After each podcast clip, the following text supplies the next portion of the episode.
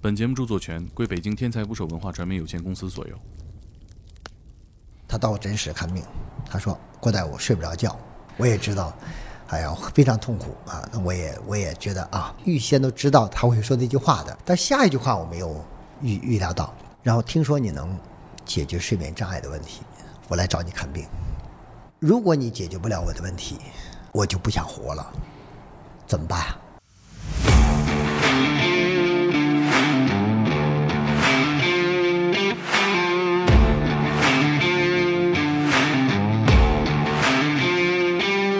真的会死人，给你做检查那个诊室，啊啊啊那个那个地方都曾经发生过死的病人。尿频、阳痿、猝死、心梗。看来你是认真的看那个宣传册，我认真看了好多遍他梦游非常的完整，他是睡着睡着，然后会起来，然后开始化妆，啊不知道！不是这大半夜，这也太吓人了非常吧？吓人。然后梳头吗？出去溜圈儿，梦游的形式啊多种多样，在结婚的第一天晚上，新娘梦游把新郎给剁碎了。 有这种情况是另外一个啊，还真有啊那！有这这这是另外一个，做梦的内容有没有研究过？当然研究啊，解梦这个事儿到底，梦怎么来的？我有的时候经常试图想感受这个过程， 你也想着试图控挺制做梦？挺挺复杂 的啊。两口进来，你说谁看病啊？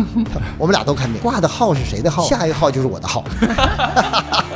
两个一起看，能解决，哎，我们就继续过；哎，解决不了，我们出去离婚。您直接拿一个小牌儿吧，离婚律师合作的几个离婚律师啊，您直接扫他码。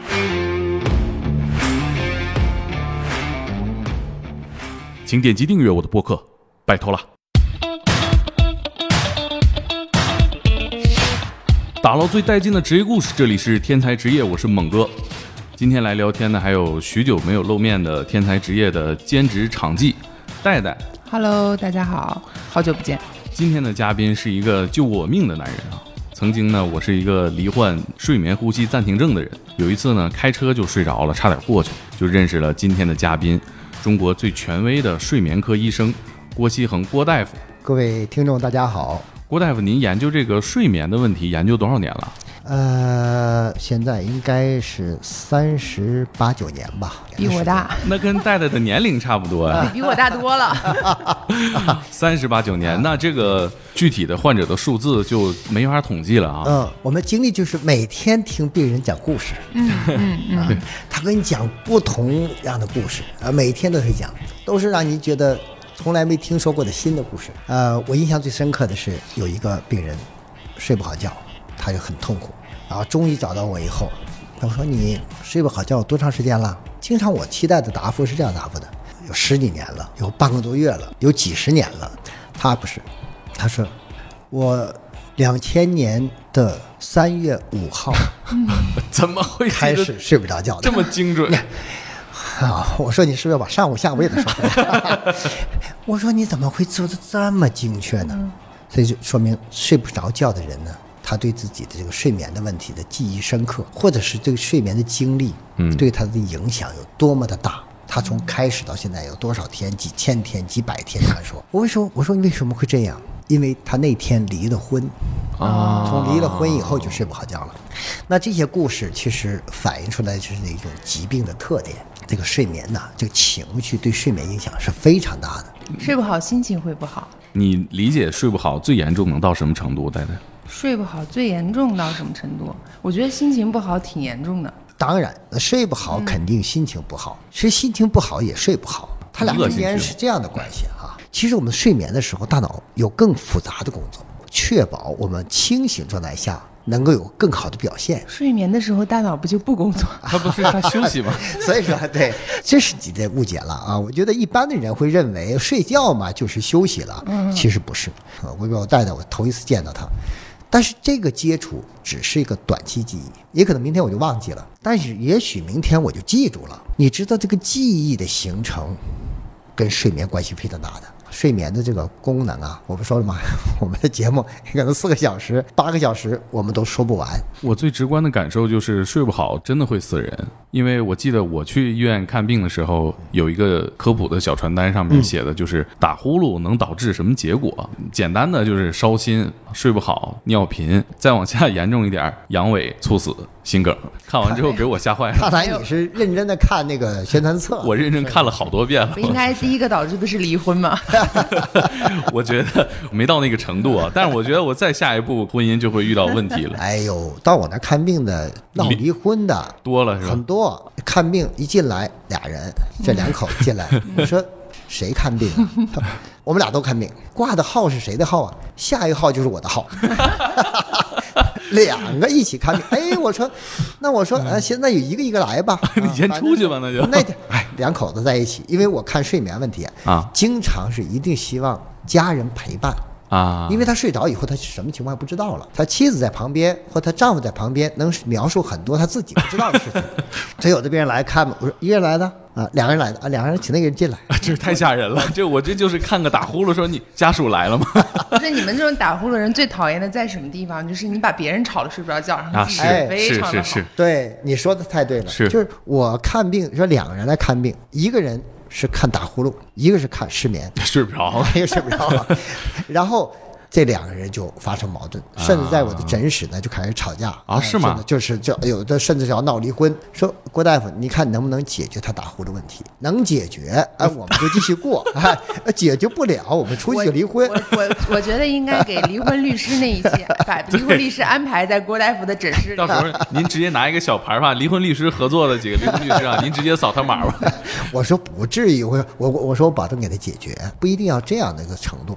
但是这里面他两个人啊，相互都不满意。这个男的呢，男的有打啥呼噜不满意的呀？他说我睡觉一睡着了，他就推我呀，不让我睡觉啊。啊 啊，啊他说也也我也这也工作这么忙，白天那么困，然后晚间睡会儿觉，他一会儿就推我，一会儿推 我对呀、哎我特别能理解，我我睡着我也控制不了啊。但是他爱人又说了，更冤枉。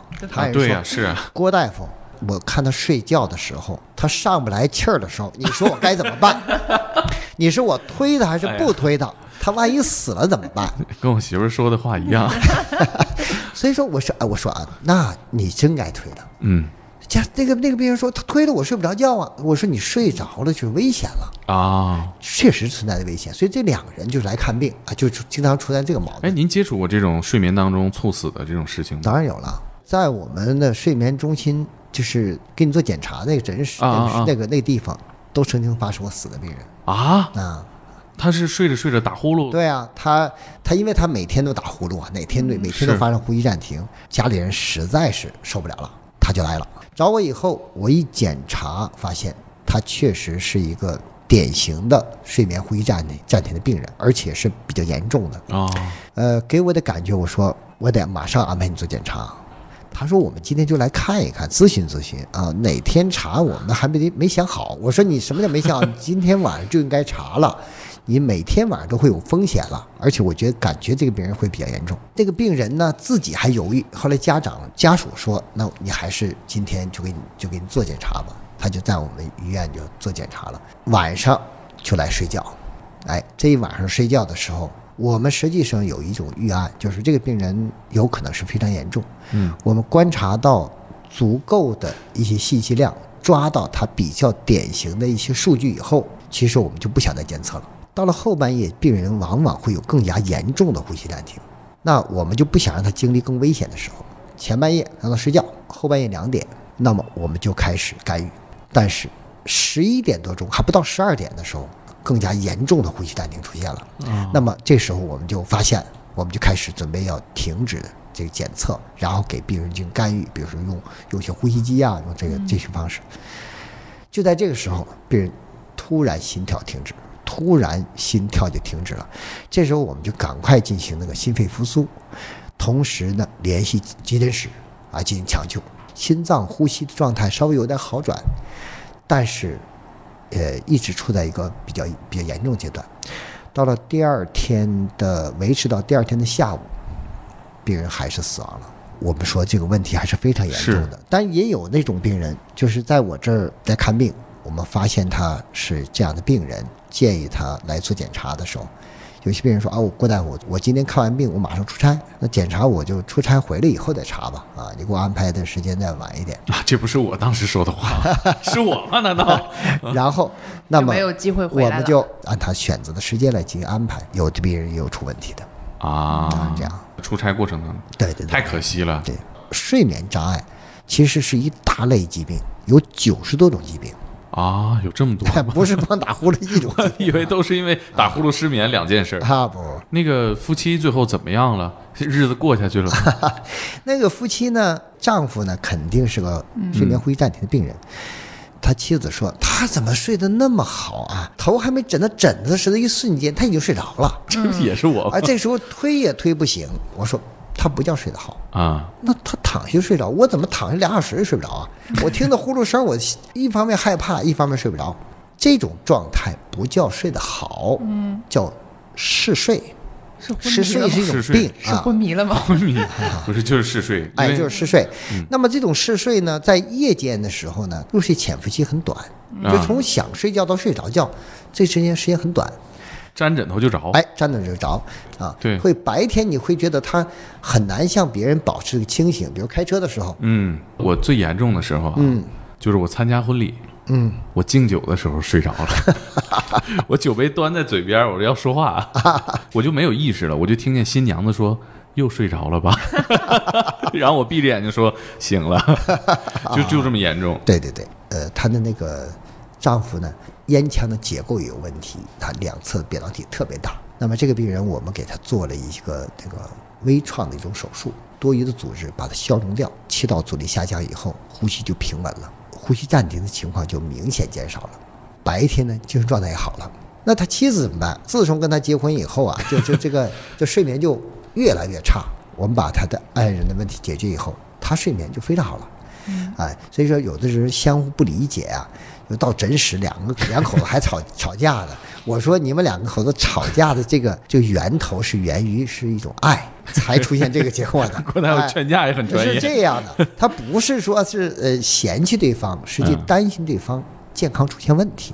郭大夫现在也做抖音嘛，有一个问题的点赞是最高的，就跟这个案例忽然我觉得有一些关系啊。嗯您有印象是哪个问题吗？啊，大概其 知道 吧？就是那个问题是啪啪啪是否有助于睡眠？然后呢，你说这两口子好几年睡不好觉是吧？就没有夫妻生活，所以肯定夫妻关系也受影响是吧？其实这个问题啊，是一个非常严重的问题。我讲一个案例，我有个病人呐、找我来看病，他要把门关上，我说关门干嘛呀？开着门就行了。他说嗯密，码哎，他旁边还有人站在旁边要看，不好意思说哎，不好意思说。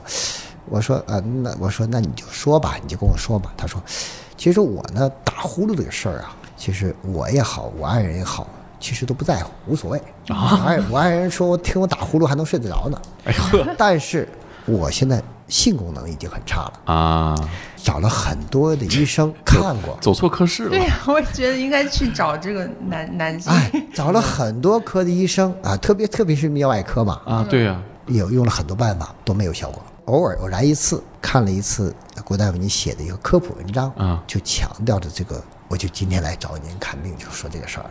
我那我说啊，我说你这个这个性功能障碍到什么样的程度呢？他说他是经常要出差的，我说啊，经常出差的。反正我在家机会也不多啊，但是在一年当中，跟妻子在一起，几几乎就没法完成这个这个性生活啊，他、是这样，那是很很严重了。嗯是我的，嗯。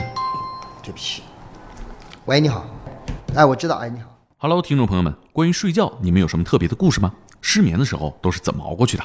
咱们在评论区里聊聊吧。小宇宙的用户可以使用打点功能，告诉我你最感同身受的部分，点赞最高的评论和我认为最有趣的评论，我们会送你一本天才捕手计划出品的新书《白色记事簿》，超感人，超好看，期待你的留言。我先解决你睡眠呼吸障碍，然后你再看你性功能障碍情况有没有改善。过段时间来跟我来复诊的时候跟我讲，说郭大夫，我的问题解决了。 这个语气太活灵活现了，是啊，他就没有说像原来他吃过好多药，哎都没有作用。起来了？他现在我没有不用吃药，我问题解决了。在睡眠打呼噜、呼吸暂停的病人当中，重度的这个病人当中，差不多有百分之八十不同程度的性功能障碍。默默的看了一眼猛哥，嫂子还好吗 是这样，我 那个最直接的就是你晚上也没这个精力，这种状态下你也不能嗯嗯指望他有什么良好发挥。刚才您提到各种疑难杂症哈，呃，有没有特别奇怪的能跟我们分享一两个吗？九十多种疾病，你要说病名字，我觉得大家也没兴趣听啊，可能对这个病也没法了解。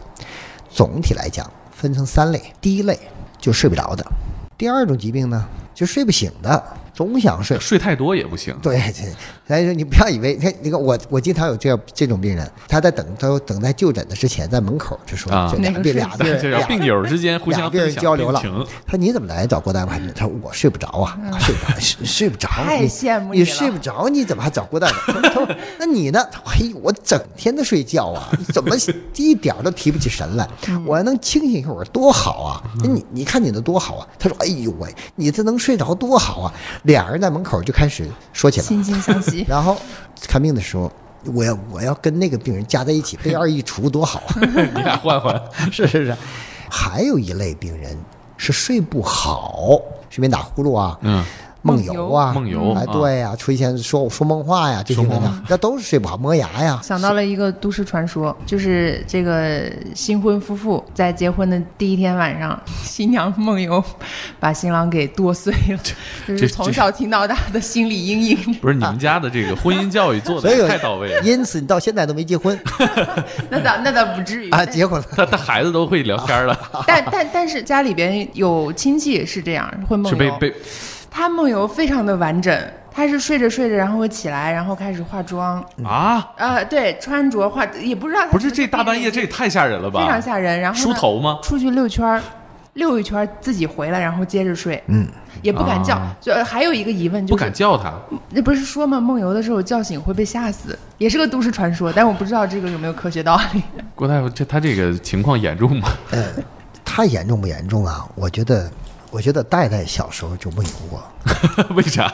我好像没有，但我说过梦话你肯定梦游过。啊？为什么呢你？看，我看一眼就知道你会梦游的。 长得就像梦游的人，这么不清啊醒？ 为啥？梦游怎么被诊断的呢？你得别人看到，懂吗？对呀、他的诊断的条件就是往往是被别人发现，父母在一起，或者是跟同学在一起的时候，那就可能会被发现。嗯，如果你经常只是自己住在一个房间，那可能就不会发现。对，所以你知道，生活当中被发现梦游的人只是一部分，对呀、有相当一部分人是不被发现的。单身狗发现不了。就比如说这个戴戴，他他小的时候就可能发生过。为什么要说到小时候呢？就是我们说为什么会发生梦游？嗯，这个梦游的发生通常是受几个因素影响。嗯首先，你发现梦游的好发人群是儿童，遛弯儿啊，儿童意味着他的神经系统的发育还没有完全特别成熟，儿童是非常容易受情绪的影响的。嗯，你看那种梦游的人是比较容易情绪化的，嗯啊，比如白天父母批评他了。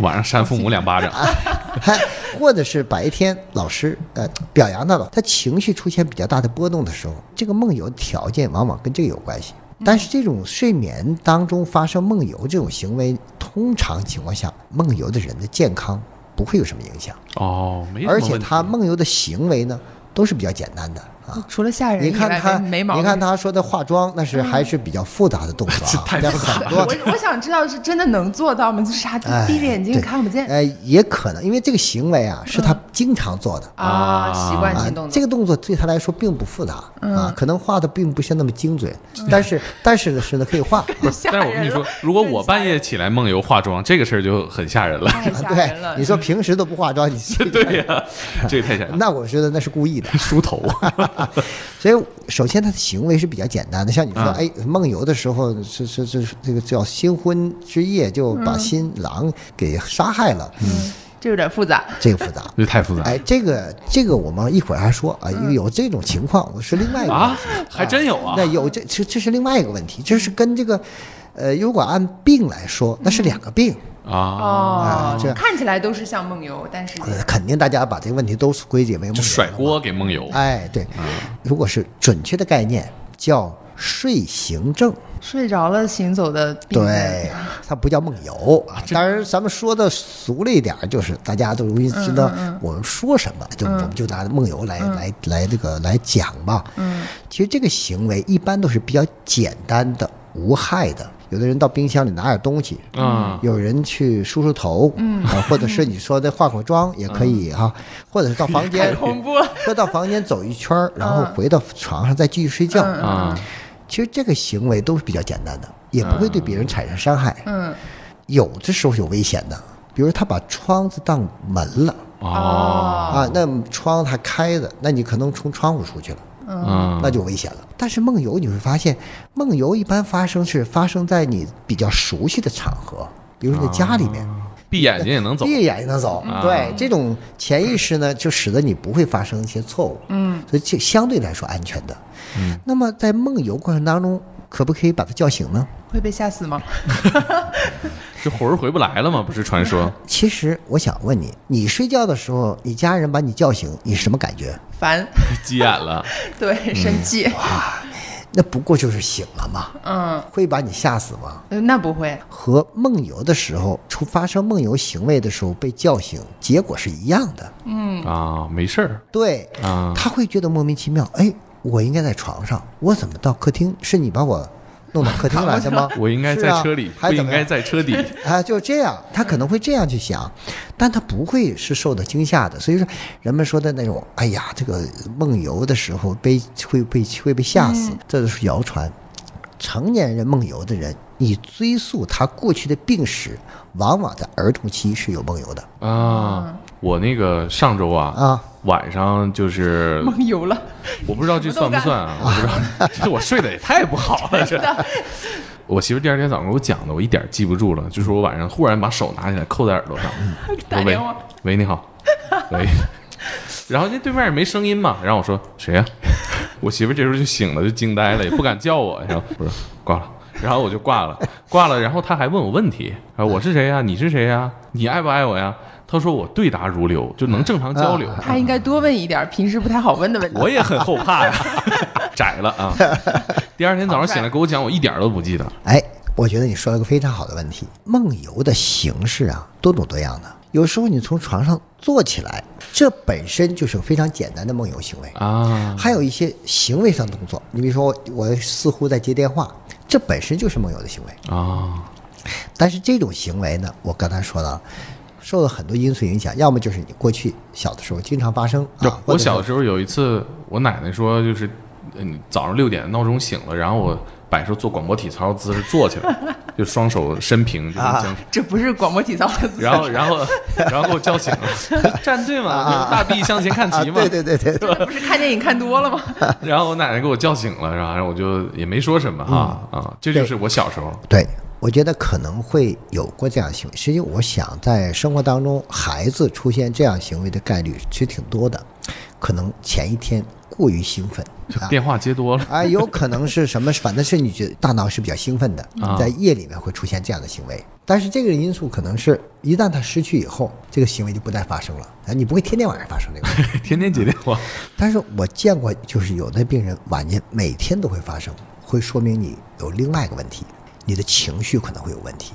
啊啊，是心理说问的题，哎，对，有可能还会有别的问题，比如说有些焦虑、抑郁的人嗯啊。也会容易出现这样的行为，嗯有的人就又哭又闹的，你知道吧？这我爸半夜醒了就打人，哎，嗯哎，你们家怎这事儿么遗回事？传 吗？大夫，这是不是遗传怎？么你又回事？你又说另外一个病了，就是你刚才说他打人，他刚才说的是杀人，懂吗？我俩刚才我已经把这个界界界定了，我说梦游通常是无害的、简单的，那我一定还有一部分就是有可能害嗯有害的，啊或者是复杂的。你刚才把这个复杂的问题 拎出来了。那打人这种需要有什么特别的防范吗？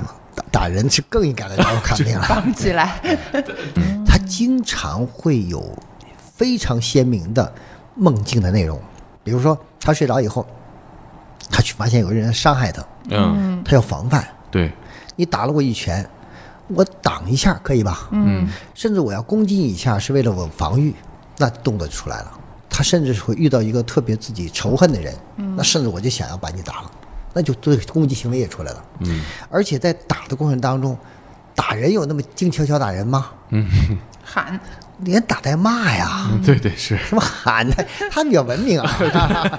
我爸没那么文明，确实连打带骂。所以说，你看你， 我都跟你说得出来，对，你说你你爸的行为，就你啊，一定是按照我规律走的。会骂人。我就遇到个病人，这个病人呢是一个老的知识分子，特别高级的知识分子啊这这两口子一起来看病，男的看病，这女的陪他来，嗯啊然后跟我说这个有有睡眠的问题，说说说，我就问他了，我说他睡觉时候骂人吗？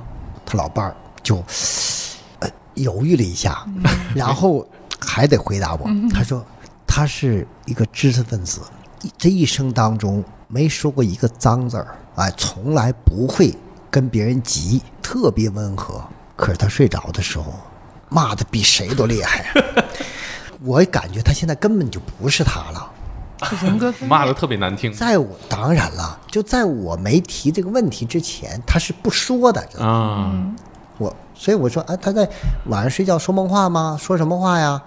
啊，没什么，这这这，反正就就是，他就淡化这个事儿了。他实际我觉得，我觉得他是掩饰，因为这个病是有规律的，他一定会出现这问题。然后索性我就直接说了，我说睡觉时候骂不骂人？他就哎呦，我那我就不能隐瞒了啊，就说我们都不好意思。他说我跟他一辈子，我都没听过他说过一个脏字儿。嗯 这都憋着晚上说了。你说他他现在就出现这个问题了，这种疾病还有很多的危害了。成年人出现问题了，特别是像你父亲出现问题了，我觉得肯定要找国单位看病，真的不会随着时间的推移会减轻，会越来越明显。 就是我总结规律会随着他工作的这个压力来，哎对，来伴随着出跟现情绪有关系，啊，应该来看病了。就伴随着这个领导去地方检查，他这个梦游病症骂人的病症出现就会频率提当高然了啊情绪紧张啊、激动的时候都会有这样问题。其实睡眠跟情绪关系很密切，发嗯现你会发现，呃，几天睡不好觉以后，你发现这情绪就变得非常的，原来糟糕嗯比较温和的人可能变得急躁啊，容易发脾气呀、甚至是这个这个呃哭闹嗯啊，甚至是这这个失这个失态的问题都可能会出现。嗯，还有一些人在生活当中，有些人最初表现睡眠还不错的，嗯，但是情绪上受到一些干扰以后，它伴随着情绪的变坏，它也睡眠出问题。嗯所以这两者之间有很多的互为因果，会使它问题会越来越严重。说到这个梦游，我其实又想谈一个话题，大家都特别感兴趣的，关于鬼压床吗？ 这个这鬼啊，关于做梦的话题。啊，医生对于这个做梦的内容有没有研究过？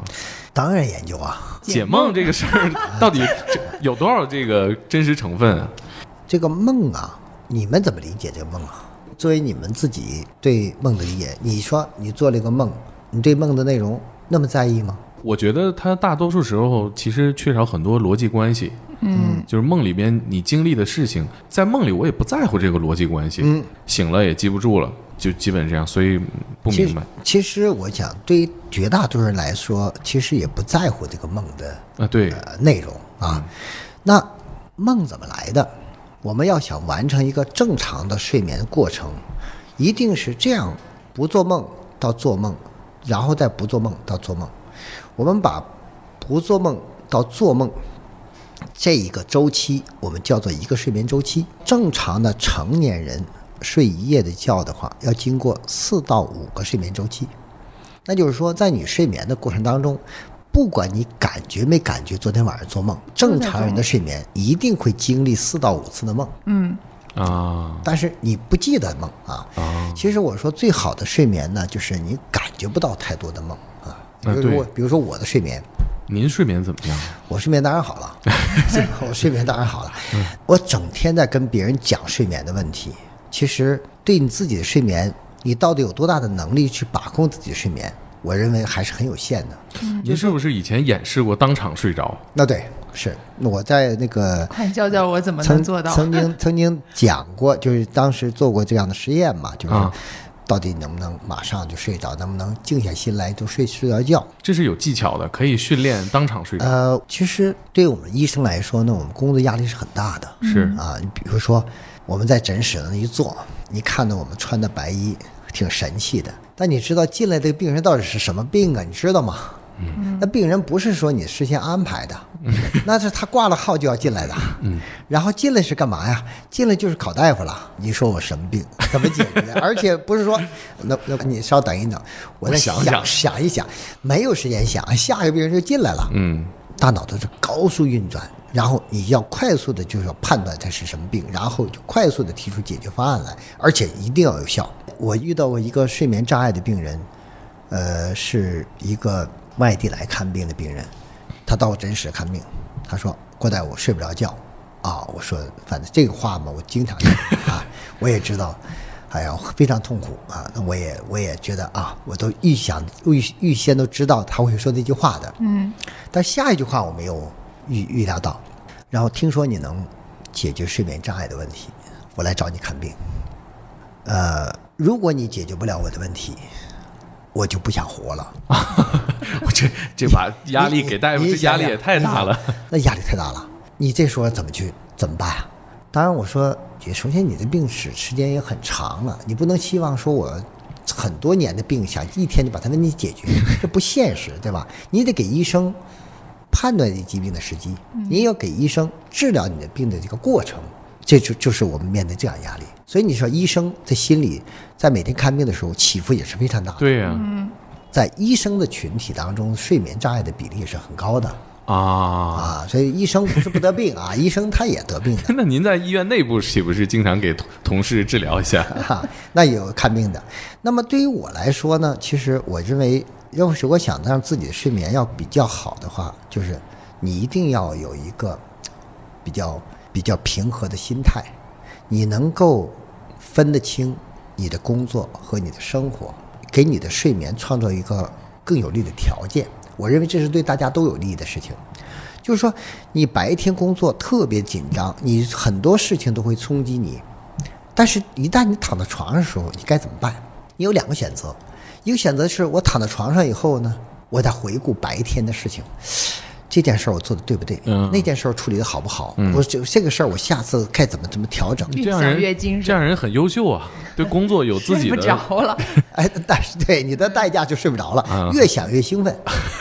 其实你在睡觉前想这件事情是没有什么意义这的，就是我每天的我。有什么意义啊？我们老板也天天睡前 想，想一半还给我发微信呢。你说这事儿怎么回啊一事起？想哎哎，完了，那你那就睡不好觉。大家都甭所睡以了。我采用的方式就是，我躺在床上睡觉的时候，其实我什么都不想了，我只是平静心来去睡觉，这个过程就非常的快。呃，像我有时候上床睡觉，有时候我我跟我爱人说几句话，啊，怎么着啊？明天呃什么什么事儿啊？说问问说几句话，说完话以后，我爱人转过头来想回答我的时候，就发现我已经睡着了。啊他说你经常是问完我你就自己睡着了，根本就都不听我回答，并不他就想知道答案嗯就。就是我的 速我的速度就这么快。那么这为什么会做得这么快呢？其实没有什么特殊的方法，只是这时候把一切都放下了。很多人睡不好觉的原因是什么？就是因为他过度的兴奋。嗯你看，我要跟你讲，就是说睡觉的，说到睡觉睡眠习惯的问题啊，呃，有一个例子，我认为非常有生动的一个例子，就是你见过这个，看过非洲的那个动物世界吧？嗯，你看到这个画面最多的，经常看到狮子，也可以经常看到什么鹿啊、牛嗯啊、什么的角马呀、这类东西。你看到狮子镜头最多的，它除了吃就是睡，你发现没有？嗯，是拍苍蝇睡觉。吃完就梆往一躺就睡觉了。嗯你看到那个角马，很少看到睡觉，嗯，见不到基就本都在逃命 呢。 对，这就是反映出这两个非常重要的问题，就是狮子为什么会那么容易睡觉，是因为狮子本身有安全感，它没有人挑战它，他打不过去它不用担心这个问题，啊。它就很容易睡着了。角马呢，每天都想到防范。对它如果是它要是稍微打个盹儿，有可能就被别人吃掉了。嗯，它是不断的在处在一个警觉状态，因此就睡不着。人也是一样，如果一个人你说你总是处在亢奋状态，你总是交感神经过度兴奋的话，怎么能睡好觉呢？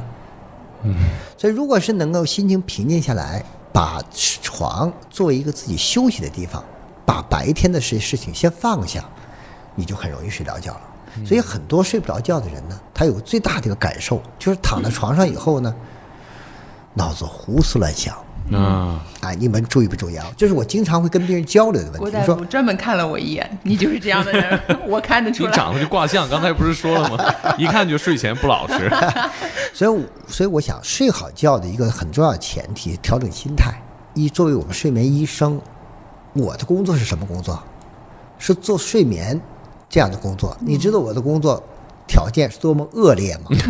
对睡眠来说，啊是，我们白天是给你看病，嗯，晚间呢监测嘛，监测呀， 监什么叫监测呀？监测你在那睡觉，我在那瞪眼睛看、啊，我是不能睡觉的。嗯其实我们那个刚才我们讲的睡眠规律，嗯，我们就没规律了。嗯，对这个地方，我想补充一下这个监测这件事儿啊，嗯就是在医院这个朝阳医院要做一个睡眠监测嘛，嗯，那晚上是医生护士在这个办公室里通过监控看你睡觉的，嗯，我问那个护士，直我播说睡我觉嗯换衣服怎么办？他说你换你的 呗。我说那这不是都谁看你换衣服？ 就这样一个环境，然后满脑袋插的全都是传感器哈。对嗯然后我那个时候，我给老板发照片儿，就是我满脑袋插的都是传感器，嘴上挂一个呼吸机。哎嗯我说这个我能请天假吗？嗯 我们老板说，就你这个照片，请一年都 行。 就大概是这样一个监测的过程。是对的对，我我刚才其实也想问一个问题，就是比如说有一些特殊的职业，比如说像演员，就是他拍戏的时间其实是啊不规律的，对白天没戏的，晚上大夜。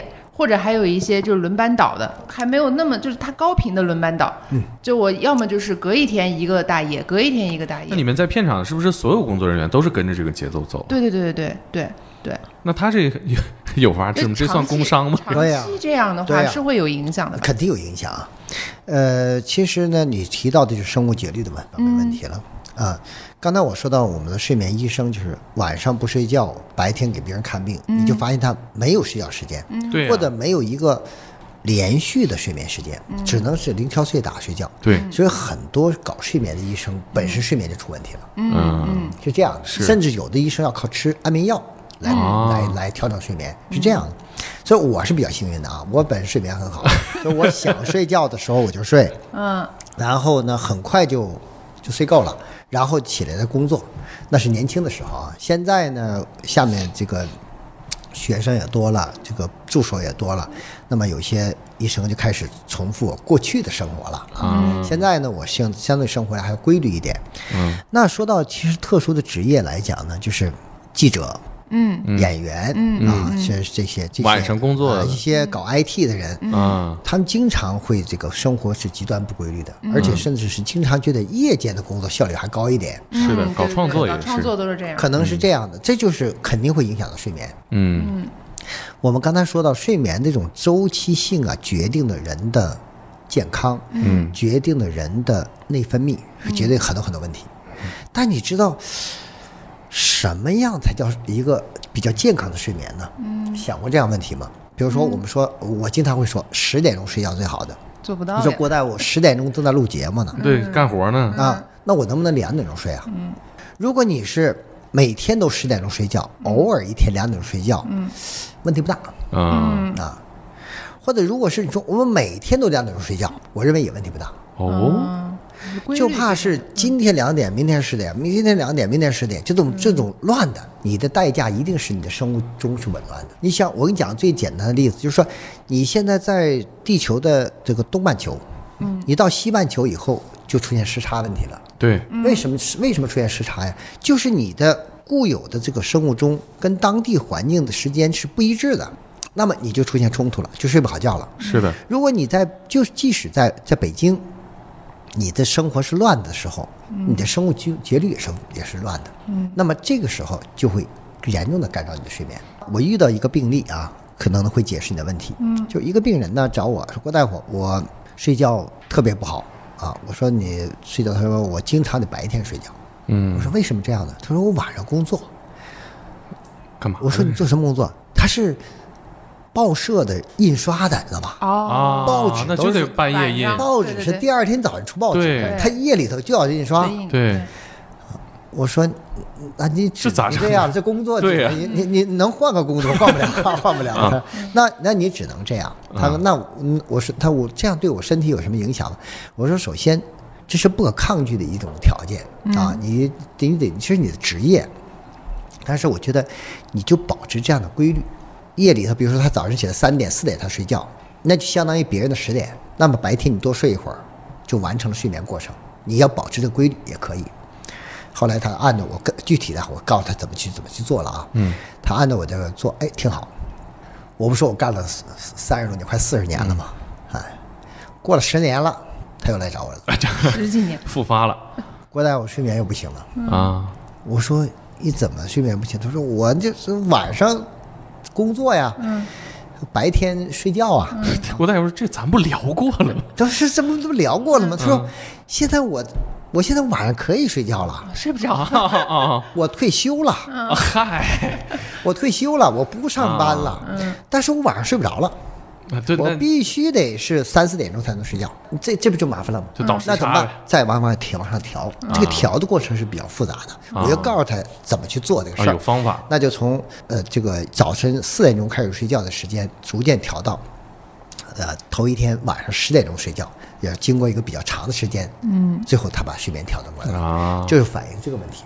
但是对于你们这些这个演员来说是，或者是这个记者来讲，他的生活是是没不谱稳定的，对，今天可能是两点钟睡，明天可能四点钟睡，嗯，后天可能九点钟就就有机会睡觉了，嗯嗯嗯，所以他的生活乱的，这种对睡眠的影响是特别大的，嗯，对你的生物钟的影响是特别大的，而且是这种影响呢，会在你在年轻的时候经常的这种行为，我的经验是，多数这种人到了年龄大以后，都出现睡眠障碍。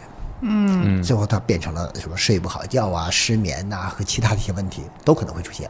所以我觉得对于那种生活极端不规律的人，我觉得要自己调整。当然，你说我应对一些特殊情况就不能按时睡，可不可以？也可以呀、像我们医生晚上值夜班，那是没有医生不值夜班的。嗯，那值夜班的时候抢救病人哪能睡觉啊？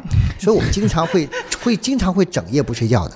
但是我我觉得从睡眠医学的科学角度来讲，说你想把自己的这个晚睡或不规律的睡眠的危害降低到最低，我给大家一个方法，你在一个星期当中不要超过两天，如果不超过两天，人体会有个调节能力，能调整过来。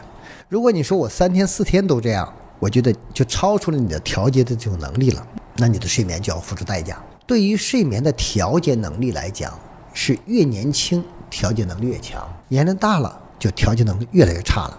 嗯，那那我想延伸一个问题啊，嗯就是刚刚说就是睡眠不规律或者睡眠时间不够，那一个正常的人他一天睡觉超过多长时间也算不正常的？像我妈。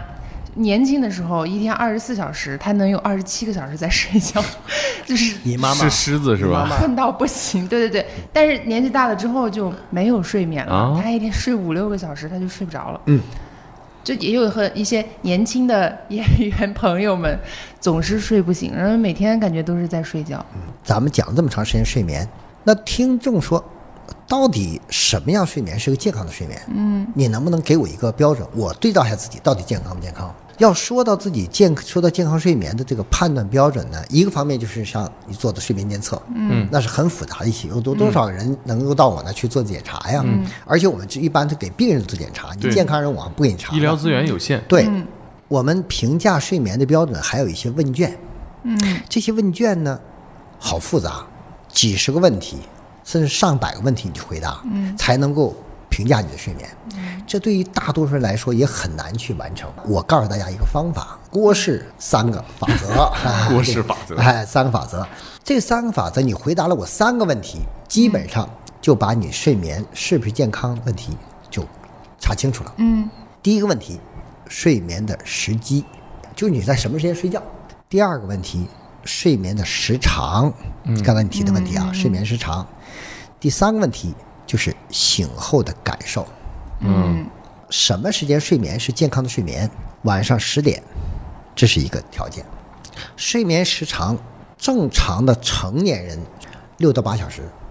如果你说我每天晚上要睡够十个小时，像你妈妈一样、睡二十多个小时，一定有问题。嗯，一定有问题啊，这有问题。我觉得，那我说的是，作为你正常人来，你说我就是超人，我一天就睡一个小时，我白天就没事儿，有没有这样的人？也不能说没有，但是这是不这保证他的这也寿命是吧这也不是个正常人，我认为他不是个常人，是这样的。第三个就是醒后感受，我适应醒后一定是精神饱满啊，情绪极佳，那么记忆力、反应能力各方面都很好，这才是你是一个很好的睡眠。比如说一个人是晚上十点钟睡的觉，也睡了八个小时，醒了以后，像你似的开车又睡觉了，嗯，那肯定不正常的。嗯所以我觉得大家通过这三条就能够查出，就能筛查自己睡眠到底健康不健康，或者是自己不健康睡眠可能发生在什么时候。发生在哪个点上？就是睡眠时间的问题啊，还是睡眠时长的问题啊？像你母亲问题，就是在年轻的时候睡了十几个小时、二十个小时，认为她她睡了八个小时以后起来还想还想睡觉，所以我认为她睡眠是有问题的啊，就是这样。那么她现在说我现在只能睡四五个小时了，那就睡眠时间缩短了。多大岁数了？今年六十，啊，六十岁。六十岁的人的睡眠时间应该在六到八小时。嗯，所以说我觉得他从一个极端走向另外一极 端。咱俩一块儿挂号吧。那有没有什么病能导致这样？有的，有些人经常在年轻的时候出现这种比较经常嗜睡的状态，嗯，可能逐渐逐渐发展以后，现在就变成了睡眠时间过短的相情况，而且这种人往往是情绪不太好，啊，你要注意看，嗯，他会经常发脾气，对对对对对对对。哎，呃今天年轻的时候脾气可 大了，现在好了，现在老了好了。经常发脾气，发脾气到什么程度呢？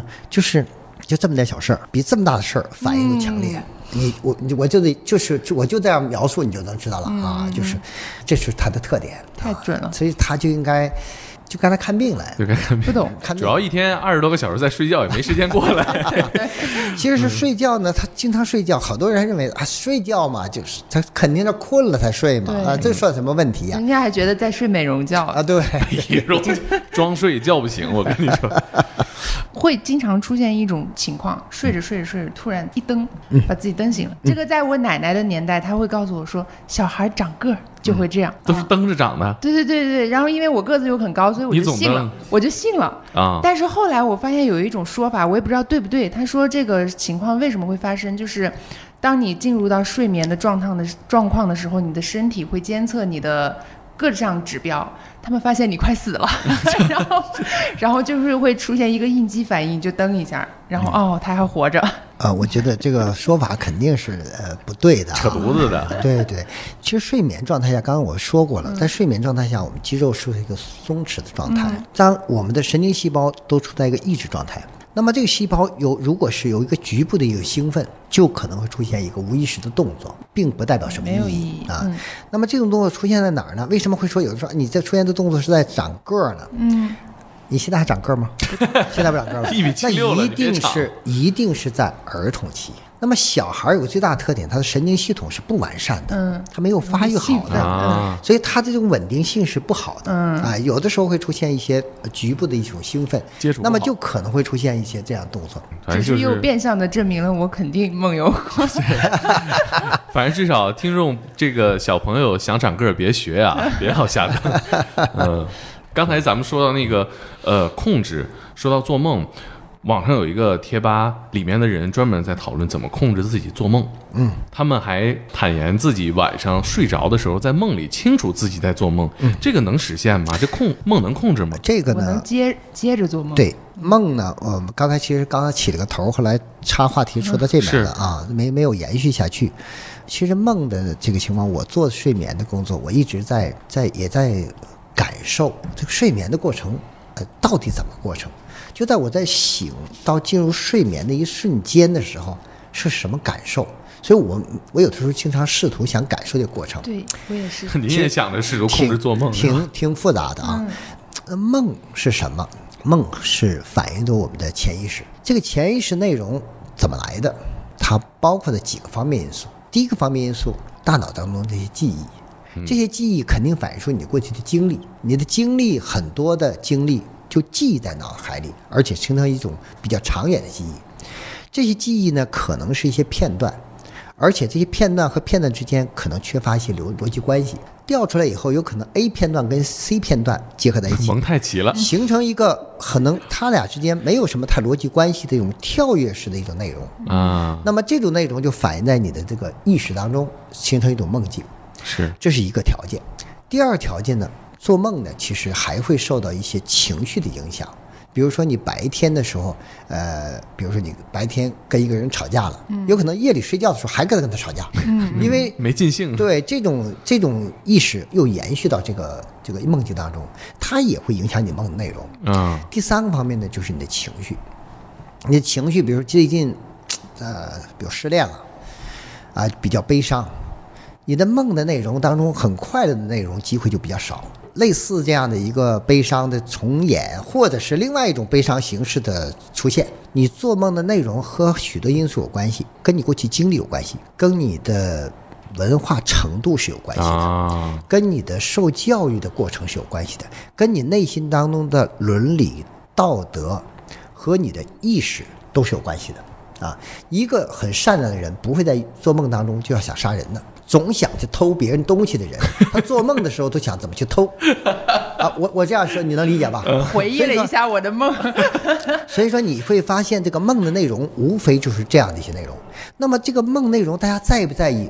我觉得大家没必要在意。啊！因为这个内容就可能是完全没有逻辑关系的。可是我现在有点在意我的梦是不是太没文化 了，代表我个人文化修养的不够。我我经常会打这样的比喻，比如说我们现在可以做各种各样的梦嗯，啊，那你说在三国的时候，他们会做什么样的梦？题材受限，他们绝对不会做出来他们用电脑的梦。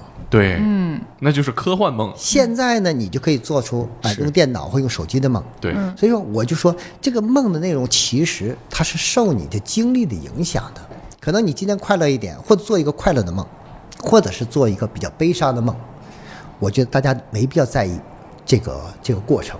那做春梦呢？那那也是跟你的这个潜意识有生理关系啊，跟潜意识有关系。呃，但是如果是说你说我经常总做类似这样的梦哦，那这里面还是有问题的。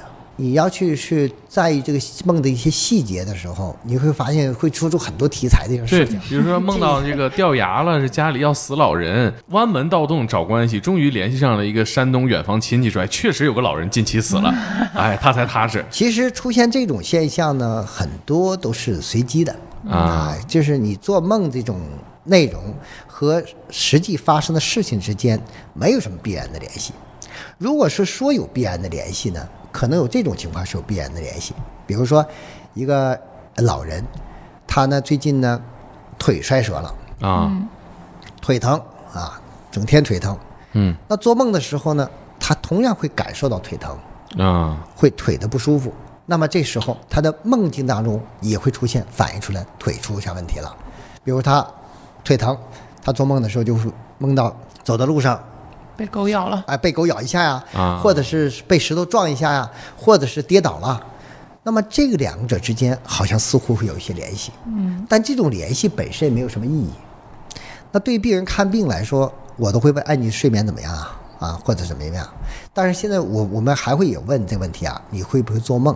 嗯，但是我问再多一点的问题，我只是问你做梦的高兴还是不高兴的。嗯，我不会说，哎，你做的什么梦？给我讲一讲。然后你，因为你做这个梦，所以我认为你得了什么病。那我不会这样的，因为这两者之间呢，没有一个必然联系，也不会是我以我给你看病的这个依据，不会因为你的梦的内容作为我的依据。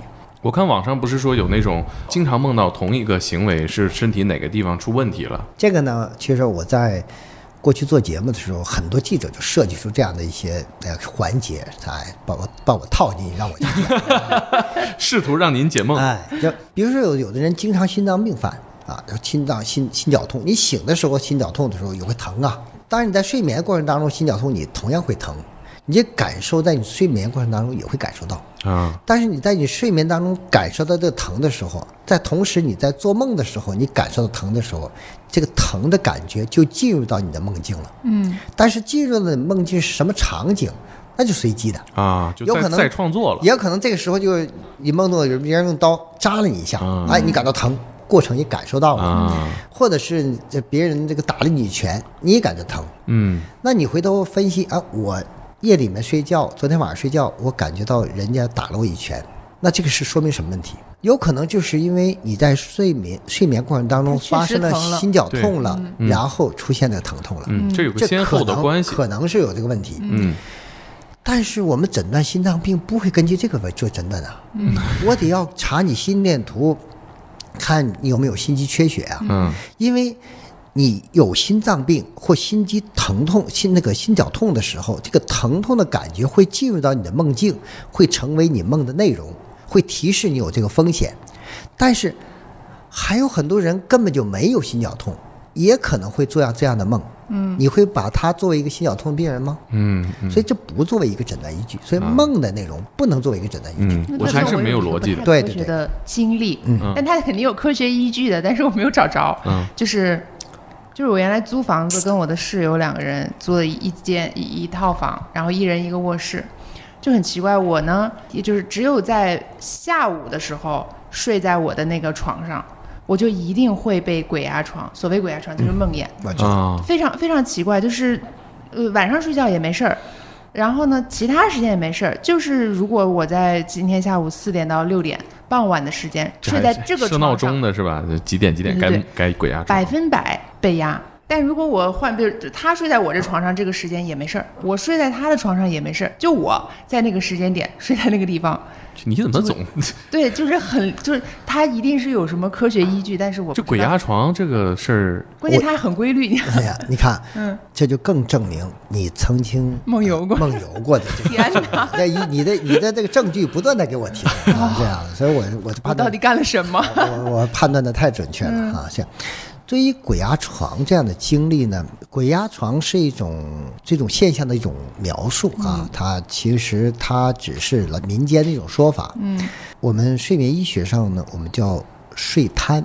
我看的是瘫痪的说瘫你的呃大脑已经醒了，但是哎你的身体还没有啊。对对，仍然跟情绪有关系，而且呢，在我们的听众当中，可能相当一部分人都有发生过。肯定现在留言区里一大堆是吧哎？，为什么会发生这个问题？嗯，你会发现，你发生鬼压床，往往是在白天睡觉的时候，哦，对对对对，啊，哎不会是在晚上睡觉的时候对。第二，常常发生在你要睡觉的时候，嗯，哦或者是从睡眠当中快要醒醒来来的时对候，啊对对哎，这两头发生，中间不发生就，没交接好。我说对不对？对 对对对哎，对这对样，为什么会这样？就是说，我们刚才说到睡眠的问题呢，我们从清醒到睡眠的状态，我们发生了什么样的这样的变化呢？第一个就是我们肌肉在松弛，我们意识在模糊，进入到睡眠是这过程。这两个是同步的，如果这两个不同步呢，就是说意识没有了，嗯，已经睡着了，但肌肉还可以活动，嗯，这是一种情况，对吧？嗯还有一种情况就是说，我意识还没有睡着，但我肌肉已经放松肌肉了，已经睡了嗯那怎么样？那不就出现你这种行为？嗯，要入睡的时候，他身体迅速的进入到一个做梦睡眠的一个肌肉状态，模糊的还有意识的时候，就进入到你的状态了。然后这个时候会什么感觉呢？我脑子清醒，我胳膊动不了，身体一刻都动不了，而且那时候感觉呼吸也没有力量，甚至是如果是没人关注我的话，我可能就死了。憋死了。 嗯，啊这就是所谓的鬼压床的，因为他感觉很可怕，就像鬼一样。那后来怎么样？发生什么了？强行醒来，后来什么也没发生嘛，哦就醒了以后嘛，哦哦哦你也 强行醒来，没事儿。死过吗？没有死过，对，发生过危险没有？但是在发生这个这一刻，心里你是恐惧很恐惧的，嗯，但是最后没有什么结果，而且这时间可能是几秒钟，或者是几分钟，但感觉很久很久。哎，对，每一秒都是那么漫长嗯的。这种问题什么情况下发生？非常情绪化的人是容易发生的，嗯我情绪是有多不稳 定？有些特殊疾病会发嗯生，可能几年前发生过一次，然后就没有再发生了。很多人是这样的，有的人会经常发经生常，就在这沙发上，固定的地点、固定的时间发生。嗯有时有赏的。为什 么你知道吗？因为你受到了不良的暗示。这个沙 发，有我发问现题，鬼压床沙发，昨天我是四点钟发生的，今天哟快到点儿了，我今天躺下也许还会发生两次发生哦，我再试再又又发生了哦，嗯哎呦坏了，这个点儿和这个沙发有我就问题发生，其他地方我都不发生。是结论沙发上嗯我有有一鬼。我有个病人吧，跟我说我呢是容易发生鬼压床的，我是每年的六月一号 发生。哎我去，儿童太都来精找他确玩了了，，这个家里有小鬼儿，这是你想想，他在一年前就有这个暗示，就等着六月一号那天 发生，六月一号那天必然发生。一块儿 挂，多挂几个。睡眠的故事来讲，我觉得有很多很多的故事啊啊，所以很多的故事呢，我自己也想啊，我想以什么样的形式啊，抖音方式或什么方式吧，来来表现。 我们就是一个写故事、发故事的，期待郭大夫把这些故事写嗯下来，然后在“天才捕手计划”这个公众号上，大家可以看到。我还是很期待聊八九个小时啊 的。你看哎睡眠的病人多多呀、咱这就录音的这几个都是对呀、这这我们仨人在里座边。的在座的都有问题。